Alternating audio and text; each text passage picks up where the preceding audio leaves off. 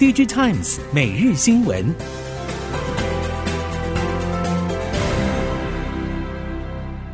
听众朋友们好，欢迎收听 DigiTimes 每日新闻，我是翁方月，现在为您提供今天的科技产业新闻重点。首先带您关心。超维日前公开亮相的新款顶规 AI 晶片 MI 三百系列引发热议，市场上对 MI 三百系列能否抢下 NVIDIA 的 AI 网座还在持续观察中。业界也传出，超维内部本年度整体业绩年成长目标是百分之二十。超微今年新品计划才刚公布，放量时程还有待今年下半继续酝酿。台系 IC 封测供应链业者表示，预计第三季初的七月开始，超微后段供应链就会动起来，并陆续出现新品的业绩贡献，像是台积大联盟、日月光集团、中系通富微电、测试界面的影威、精测等将开始暖身备战。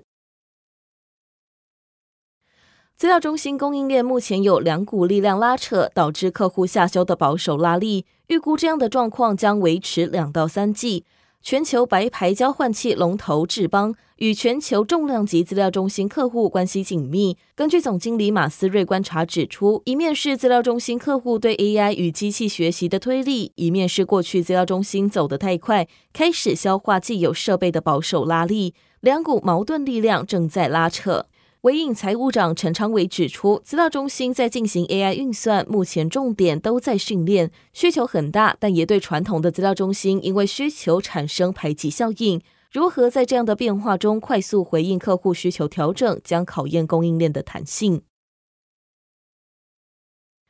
Chromebook 经过长达一年以上的市场低潮，今年上半终于迎来比较明显的拉货复苏，相关 IC 需求回补动能也相当不错。熟悉 Chromebook 市场人士指出，由于 Google 确定从今年下半针对 Chromebook OS 授权金进行调整，将大幅提升成本，因此客户希望针对旧机种赶在上半年回补，第二季营收也因此得以提早入袋。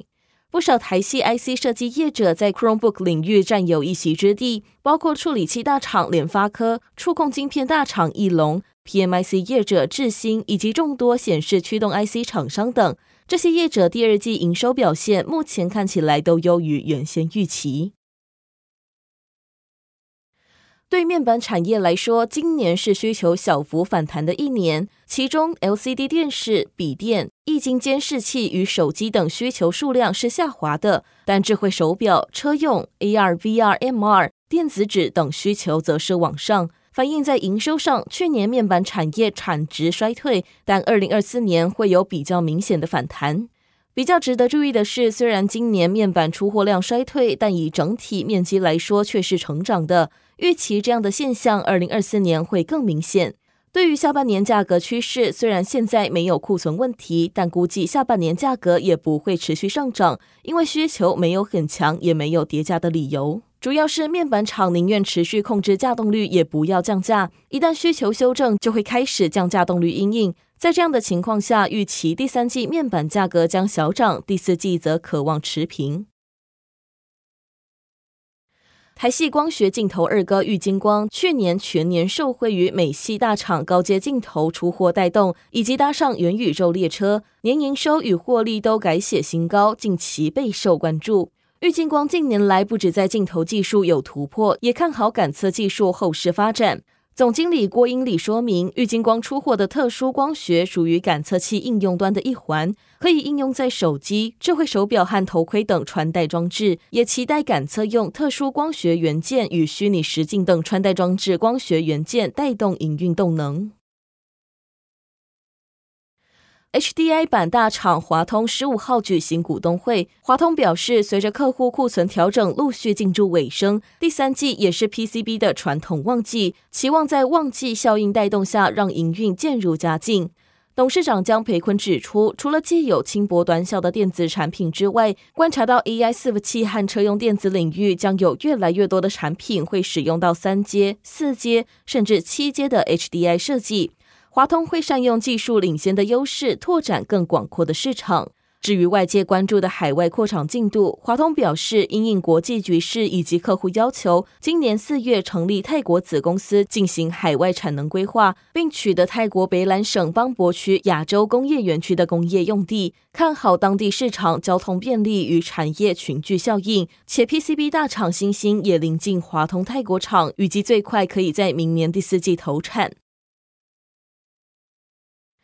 从去年起至今，DRAM 合约价跌幅超过五成，NAND Flash 跌幅也达到六成。随着现货市场价格将进入底部区间，记忆体模组厂威刚表示，DRAM 现货价格可望从第三季开始反弹，近来陆续回补低价库存，DRAM 存货水位提升到十二周，将可望贡献获利表现，助力全年营运倒持甘蔗。威刚表示，近来现货价跌幅十分有限，现货市场底部预期在六月可以看到，因此在五月持续回补库存。而嫩跌幅已经收敛，预期第三季底到第四季落底。记忆体供过于求局面在上半年接近尾声，看好第三季传统旺季带动，下半年比上半年可望明显改善。人工智慧晶片市场龙头 NVIDIA 传出有意测试 SK 海力士新一代高频宽记忆体，如果双方成功合作，将有助于巩固 SK 海力士在高频宽记忆体市场的主导地位。韩媒引述业界消息指出，NVIDIA 近期向 SK 海力士要求提供第五代高频宽记忆体 HBM3E 样品，预计搭载于影像处理器，并评估效能。SK 海力士计划在今年下半向客户交付 HBM3E 样品，并在今年量产。继去年供应 NVIDIA HBM3 之后，SK 海力士有望透过 HBM3E 再续前缘。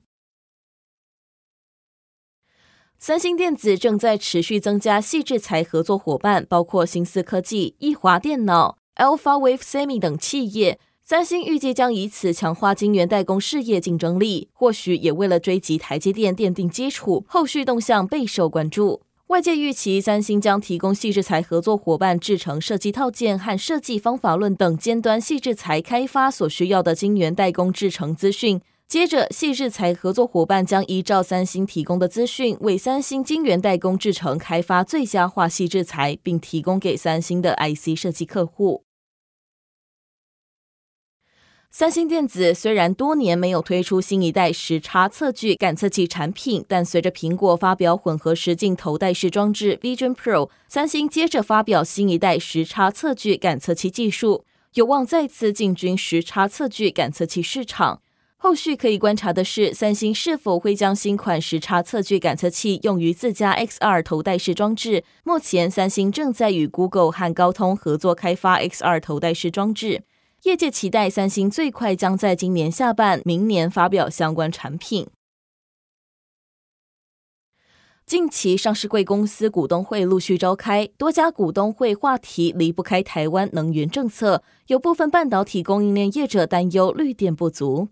针对企业绿电需求增强，经济部预计在今年第三季召开绿电团购协议说明会，建立绿电团购制度，供应链有望透过以大带小的方式达成 RE 一百的目标。为了缓解供应链对绿电需求，经济部正在推动绿电团购协议，借由弹性分配措施，让企业进行团购买进绿电。相关措施分为两种，主要是几家业者共同团购，降低绿电价格。或是由大厂集结上下游供应链，带领中小型业者团购绿电。以上新闻由 DigiTimes 电子时报提供，翁方月编辑播报。谢谢您的收听。